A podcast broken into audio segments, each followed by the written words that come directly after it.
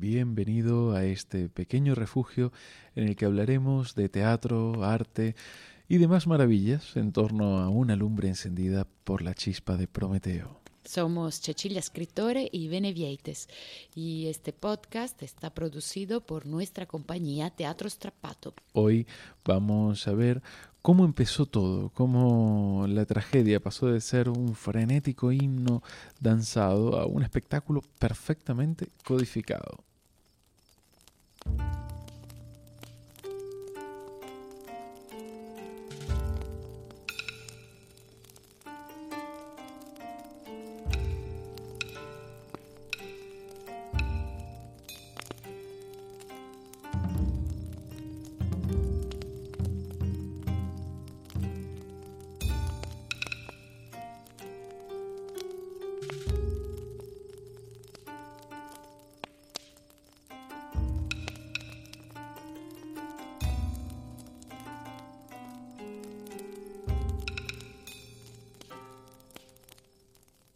El hombre se pasa la vida queriendo ser otro. La única forma posible de que una cosa sea otra es la metáfora, el ser como o cuasi ser, lo cual nos revela inesperadamente que el hombre tiene un destino metafórico, que el hombre es la existencial metáfora.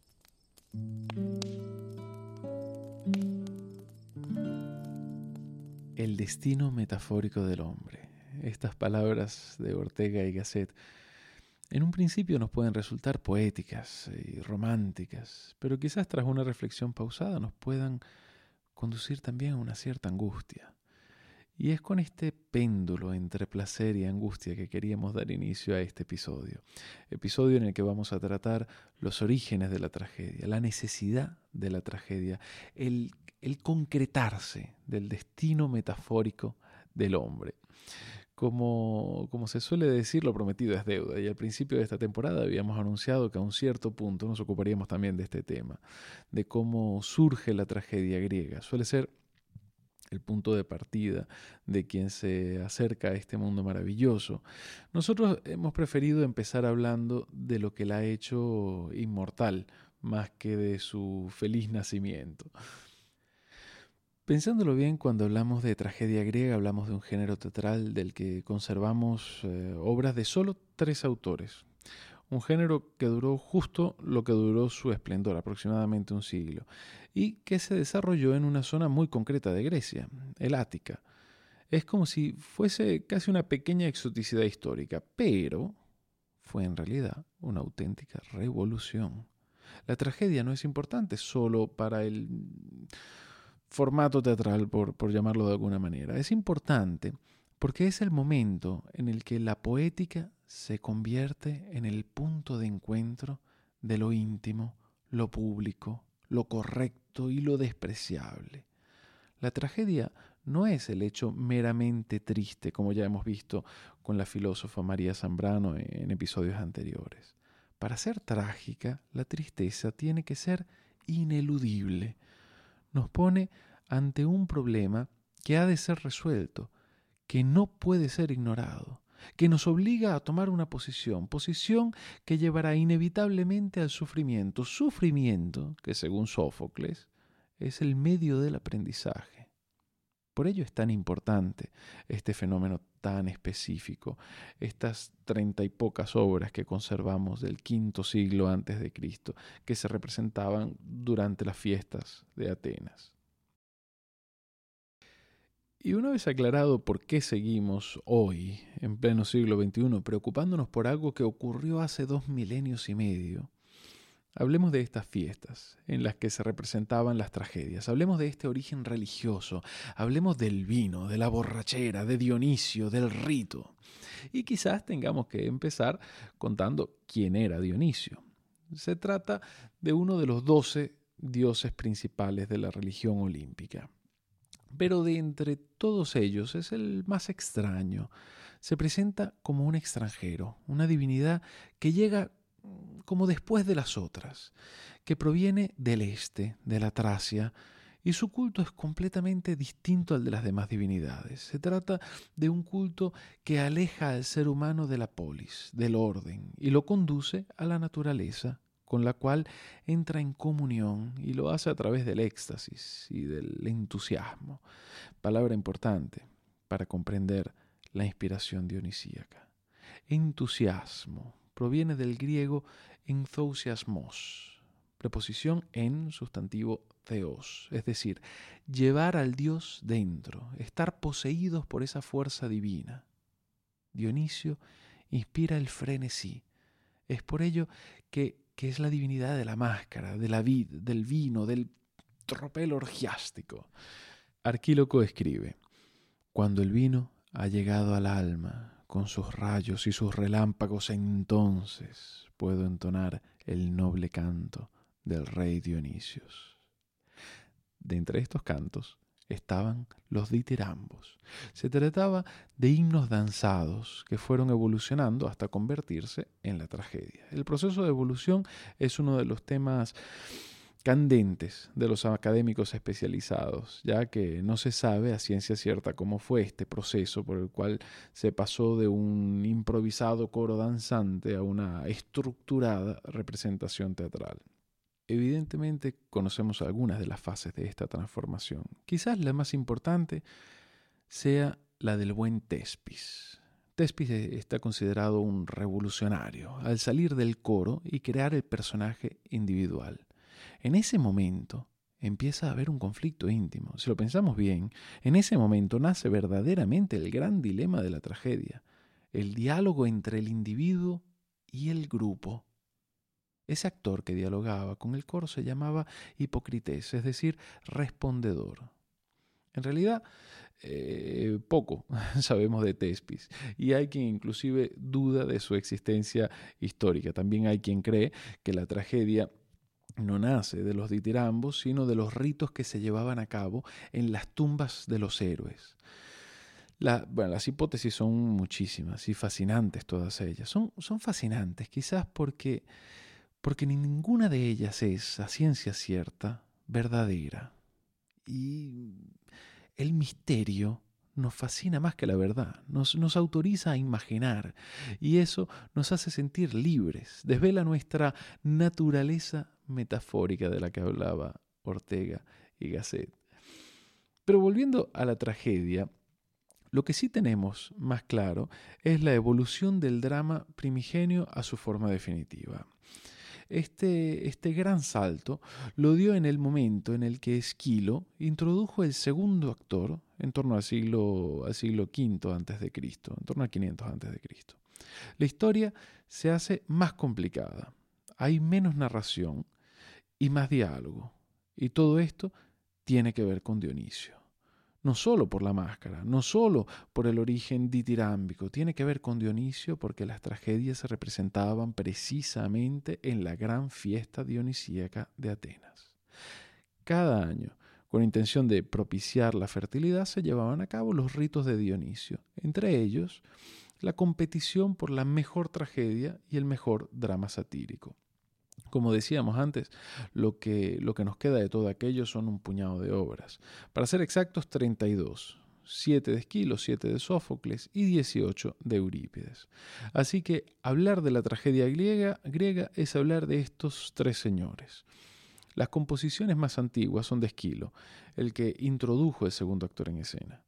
Esquilo era, era un patriota entusiasta, un, ateniense dispuesto a cambiar la pluma por la espada cada vez que había guerra, lo cual eh, era frecuente, ya que bueno, nos encontramos en, en, pleno periodo de las guerras médicas. ¿no? El espíritu de Esquilo es, es moralizador, era un ciudadano ejemplar que se enorgullecía más de sus logros militares al servicio de la patria que de sus logros literarios, los cuales eran, eran muchísimos eh, y muy reconocidos. La admiración que se, que se ha sentido por Esquilo a lo largo de la historia es enorme. Para muchos es el más puro de los poetas trágicos. Mantenía un coro fuerte y se, y se preocupaba por la per la compleja relación entre el hombre y el destino, la lucha entre el individuo y la sociedad, entre el pensamiento libre y la tradición. y este era Esquilo. Sófocles, por otro lado, nos sorprende, el poeta pesimista, con tantas sombras en sus obras. Era, según cuentan sus amigos, la alegría de la huerta. Un hombre que había nacido en un momento de esplendor y privilegios para Atenas y sabía disfrutar de ello. Era devoto a los dioses y no escatimaba en sacrificios como si como si con ello hubiese pagado su cuota de virtud y el resto del tiempo eh, le, quedase permitida la buena vida y, y, bueno, hay que decirlo también, y los líos de faldas. Sófocles llevó a cabo una importante reforma, introduciendo el tercer actor en escena.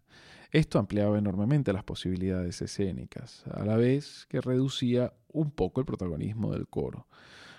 Por otro lado, Sófocles eh, se preocupaba más por la psicología de los personajes, a diferencia de Esquilo, que intentaba defender una tesis en cada obra, Sófocles intentaba centrarse en el individuo y su dilema. Y por último, tenemos, tenemos, a nuestro amado Eurípides, por nosotros amado y por muchos odiado. Aristófanes en sus comedias se mofaba de él y muchos lo consideraban el gran verdugo de la tragedia. Aristóteles, en la poética, lo considera técnicamente inferior a Esquilo y Sófocles. El abuso de, los mensajeros que cuentan en lugar de acciones que muestran, eh, los finales recurrentes con el Deus ex machina del que, bueno, del que ya hemos hablado en episodios anteriores, y otros recursos poco originales lo han hecho merecedor del título del peor de los tres, pero no podemos olvidar que es el autor de Medea, de Ifigenia, de Electra, de personajes tremendos, de auténticos torbellinos. Cierto es que algunos prólogos son un poco mm, pedagógicos, eh, que algunos mensajeros te cuentan media obra y que tiene la manía de recurrir al odioso Deus ex machina, pero no deja de ser un grande. El mismo Goethe decía que ni tan siquiera Shakespeare lo igualaba. A diferencia del, del mundano Sófocles, Eurípides era un hombre taciturno y un poco misántropo, un pacifista muy mal visto en los tiempos de, las guerras del Peloponeso, un autor que deseaba hacer más filosofía que teatro, y cuyo gran dilema estaba siempre entre el dogma y el pensamiento libre. Estas son estas son algunas pinceladas de estos tres grandes, algunos datos para, para pensarlos no solo como nombres de la historia, sino como hombres que amaron, odiaron y por sobre todas las cosas fueron entusiastas, en el sentido más etimológico del término. Fueron poseídos por los dioses y en dicha posesión escribieron cosas maravillosas. Escuchemos ahora unas líneas de nuestro buen Nietzsche que nos introduce una perspectiva interesante desde la que podemos ver la tragedia.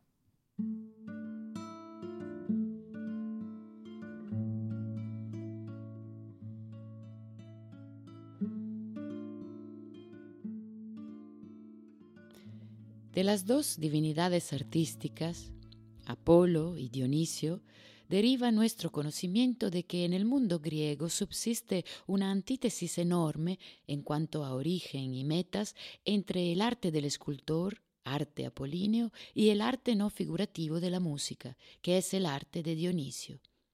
Esos dos instintos tan diferentes marchan uno al lado del otro, casi siempre en abierto contraste entre sí y estimulándose mutuamente a dar a luz frutos nuevos y cada vez más vigorosos, para perpetuar en ellos la lucha de aquella antítesis, sobre la cual solo en apariencia tiende un puente el término general de arte, hasta que, finalmente, por un milagroso intervento metafísico de la voluntad helénica, se muestran juntos y en ese apareamiento acaban engendrando la obra de arte, a la vez dionisíaca y apolínea, que es la tragedia ática. Para poner más a nuestro alcance esos dos instintos, imaginémoslos por el momento como los mundos artísticos separados del sueño y de la embriaguez entre los cuales fenómenos fisiológicos puede advertirse una antítesis correspondiente a la que se da entre lo apolíneo y lo dionisíaco. En el sueño fue donde, según Lucrecio, por vez primera se presentaron ante las almas de los hombres las espléndidas figuras de los dioses. En el sueño era donde el gran escultor veía los fascinantes miembros de seres sobrehumanos, y el poeta helénico, interrogado acerca de los secretos de la creación poética, habría mencionado a sí mismo el sueño y habría dado una instrucción similar a la que da Hans Sachs en Los Maestros Cantores. Amigo mío, este solo del poeta es el atrevimiento, su soñar, entender y comprender. Créeme, del hombre, la ilusión más verdadera es lo que en el sueño se le manifiesta. Todo arte poético y toda poesía no es otra cosa que interpretación de sueños. La bella apariencia de los mundos oníricos, en cuya producción cada hombre es gran artista, es el presupuesto de todo arte figurativo y también, como veremos, de una mitad importante de la poesía. Gozamos en la comprensión inmediata de la figura, todas las formas nos hablan, no existe nada indiferente ni innecesario. Pero, no obstante la extrema vitalidad de esa realidad onírica, seguimos percibiendo el resplandor de la ilusión. Al menos esta es mi experiencia, tan frecuente y común que podría aducir varios testimonios y las declaraciones de los poetas. El hombre filosófico tiene incluso el presentimiento de que también por debajo de esta realidad en que nosotros vivimos y existimos ya se oculta una realidad del todo distinta y que ella también sea entonces solo apariencia. Y Schopenhauer llega a describir el talento natural de algunos, gracias al cual a veces los seres humanos y todas las cosas se le presentan como meros fantasmas o imágenes oníricas, como el signo distintivo de la aptitud filosófica. La relación que el filósofo mantiene con la realidad de la existencia es la que el hombre sensible al arte mantiene con la realidad del sueño la contempla con minuciosidad y con gusto, pues de esas imágenes saca él su interpretación de la vida. Mediante esos sucesos se ejercita para la vida. Y no son solo las imágenes agradables y amistosas las que él experimenta en sí en su totalidad, también desfilan ante él las cosas serias, oscuras, tristes, tenebrosas, los obstáculos súbitos, las bromas del azar, las esperas medrosas, en suma, toda la divina comedia de la vida, con su infierno, no sólo como un juego de sombras, pues él vive y sufre en esas escenas, y de todas formas, nunca falta aquella fugaz sensación de ilusión. Y tal vez más de uno recuerde, como yo, haber gritado a veces en los peligros y horrores del sueño, animándose a sí mismo y con éxito. Es un sueño. Quiero seguir soñándolo. Y también algunas personas me han contado que fueron capaces de prolongar durante tres y más noches consecutivas los hechos del mismo sueño. Hechos estos que dan claramente testimonio de que nuestro ser más íntimo, el substrato común de todos nosotros, experimenta el sueño con profundo placer y con alegre necesidad.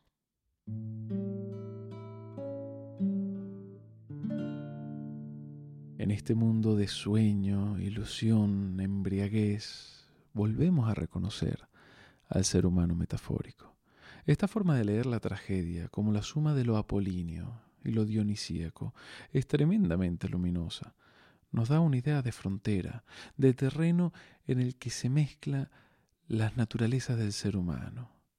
Ese terreno es el arte en su máxima expresión. Y es un error pensar a la tragedia como si fuese una obra de teatro. Hoy nos resulta difícil imaginar lo que tenía que ser aquello. Eran espectáculos que duraban todo el día. En una misma jornada se representaban, se representaban tres tragedias y un drama satírico. Había un coro, músicos, los actores con máscaras y vestuarios imponentes, el texto se recitaba y cantaba, el ritmo estaba determinado por las vocales largas y cortas de la lengua griega, el coro cantaba en otros dialectos. Vamos, aquello tenía que ser un espectáculo impresionante. Cuando, cuando yo intento imaginarlo, me recuerda a la ópera china, en la que los actores cantan, actúan con técnicas de gran virtuosismo, la música es un apoyo y estéticamente crea un ambiente fuera de lo natural, de lo común, como si fuese una realidad paralela. Todo aquello en plena fiesta dionisíaca. Todo aquello para hablar de temas importantes, fundamentales. Era un momento importante, cada drama de Eurípides es un redoble de tambor contra la tradición, decía Indro Montanelli. Y es que en ese momento en el que se representaba la tragedia, el público estaba ahí para ser parte de ella. Con la tragedia ocurre algo inmenso, la catarsis, la purificación. Según Aristóteles, a través de la piedad y el terror, conseguimos la purificación. Las tragedias no muestran eventos terribles, dramas al límite de lo soportable, por sadismo o por afición estética a lo tremendo. Las tragedias nos muestran experiencias, sentimientos, dilemas extremos porque los hemos de vivir. Hemos de ser parte de ellos durante la representación. Hemos de sentir compasión u horror hemos de salir del teatro con la sensación de haber vivido esas experiencias, pero sin tener que pagar las consecuencias. La catarsis es la purificación de quien ha aprendido algo a través de la experiencia. Esto es grandioso. Esto es, en un cierto sentido, la razón de ser del arte, o por lo menos para mí personalmente, es, eh, es lo que le da sentido al artificio que hay tras el arte. En nuestra obra Betún, el público encuentra a un niño de la calle que no existe, pero que representa a millones. Cuando el público se conmueve por él, cuando siente compasión por su destino y horror por su mundo, en ese momento el público ha conocido a un niño de la calle, lo ha conocido de cerca, de forma íntima. Nunca más podrá volver a ver a los niños de la calle de la misma manera. La catarsis, es el pilar de la tragedia, la cual no pretende enseñar diciendo qué hacer, sino mostrando las consecuencias del hacer mal. Muchas veces son encrucijadas en las que ni tan siquiera se sabe qué es lo correcto, y eso también, ojo, eso también es una experiencia catártica importante. Experimentar el pánico de la incertidumbre, de lo que se escapa a nuestra comprensión, el pánico. Esta, esta es otra palabra eh, importante. El pánico es ese temor ante lo incomprensible. En la tradición griega, de la que deriva la palabra pánico, el fauno pan es un semidios que representa a la naturaleza salvaje cuando el estruendo imponente de la naturaleza suena con un trueno o ciega con un relámpago, cuando lo inmenso se manifiesta, nuestra diminuta existencia se hace evidente y en ese momento de desconcierto sentimos el pánico. La catarsis es la experiencia por la que tras dicho pánico aprendemos nuestro lugar en el mundo. Yo siempre he estado convencido de que los amantes de la música metal son los más grandes pacifistas. Al menos mi experiencia me ha llevado a pensarlo. En esas letras que muchas veces son violentas, en esa música fuerte y en ocasiones iracunda, se encierra una experiencia de terror y violencia catártica, purificadora. Las cosas hay que vivirlas y el arte nos, nos permite vivir experiencias terribles sin tener que pagar las consecuencias. Estos son, bajo mi punto de vista, uno de los milagros de nuestra especie. La compasión, el terror, la catarsis, la purificación, el aprendizaje. Los temas de la tragedia Son temas de, terror y compasión. La única tragedia que, conservamos y que no trata temas eh, mitológicos, sino históricos, es Los persas, de Esquilo. Este es un ejemplo perfecto de cómo funciona la compasión, de cómo funciona la catarsis, de, de cómo pensaban los griegos. Esquilo, como ya hemos comentado, combatió contra los persas en ambas guerras médicas. Había, habían sido sus enemigos en el campo de batalla. Los persas habían ido a Grecia para conquistarla, para invadirla. Los griegos lucharon en minoría numérica, pero con, una fiereza digna de quien, pues de, quien, de quien lo puede perder todo. Los griegos ganaron, y las grandes victorias de las guerras médicas fueron el orgullo de Grecia. Acabada la guerra, Esquilo escribe su tragedia Los persas. Hoy, que estamos acostumbrados a, escaramuzas políticas de poca monta, llenas de puñaladas por la espalda, y, del uso de la humillación del adversario como arma común, hoy, desde nuestra realidad, nos resulta difícil comprender lo que hizo Esquilo. En su tragedia Los persas no humilló al enemigo, no se burló del perdedor, lo trató con compasión. La obra tiene lugar en la capital persa, en Susa, y tenemos un coro de ancianos persas que espera el regreso de sus jóvenes soldados, de la flor de su sociedad. El personaje principal es Atosa, la reina madre. Llega la noticia de que los persas han perdido. Han perdido con muchas bajas. Muchos han muerto. Ha sido terrible. Los griegos han acabado con ellos. El rey Jerjes vuelve derrotado y el dolor es insoportable. Esquilo muestra respeto y compasión por el enemigo, porque Esquilo sabe que no hay que vencer con arrogancia, sino con compasión. Esquilo da importancia a la moral y sabe que terminada la batalla todos, aliados y enemigos, todos, vuelven a ser simplemente hombres, hombres que aman, que desean, sufren y por sobre todas las cosas que han de aprender de sus errores.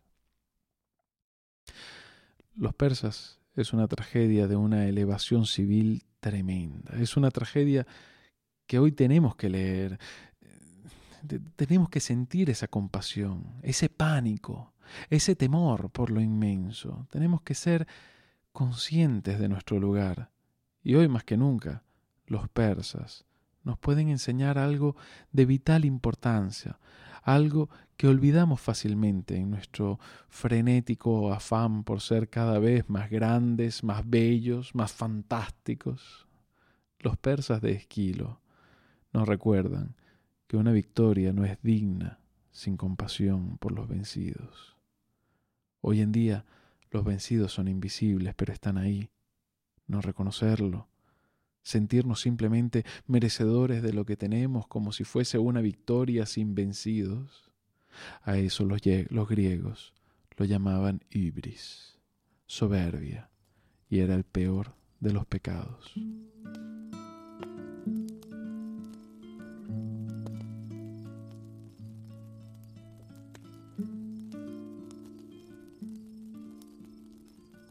Acompañados por Esquilo, hemos llegado al final de este episodio.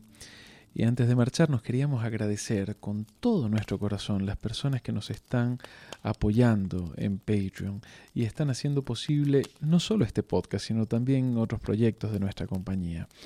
Si aún no eres eh, uno de, nuestros Patreon y deseas apoyarnos, puedes echarle un vistazo en la web mm, www.patreon.com barra teatrostrapato. Eh, hoy nos hemos dedicado a un tema un poco más teórico y nos encantaría conocer tu punto de vista, tu opinión, tus reflexiones. Para ello tenemos las redes sociales y la sección de los comentarios. Nos puedes ayudar a mantener esta lumbre encendida apoyándonos en Patreon. Somos Teatro Tapato y nos puedes encontrar también en Facebook e Instagram. Esperamos que, tu curiosidad te vuelva a traer a la chispa de Prometeo eh, dentro de dos semanas. Conoceremos un poco más de cerca a Baco y, sus eh, embriagadores ritos. Lo haremos, como siempre, acompañados por una tragedia fascinante. Suscríbete y te esperamos en un par de semanas. Os deseamos unos días con muchas chispas y fuegos maravillosos.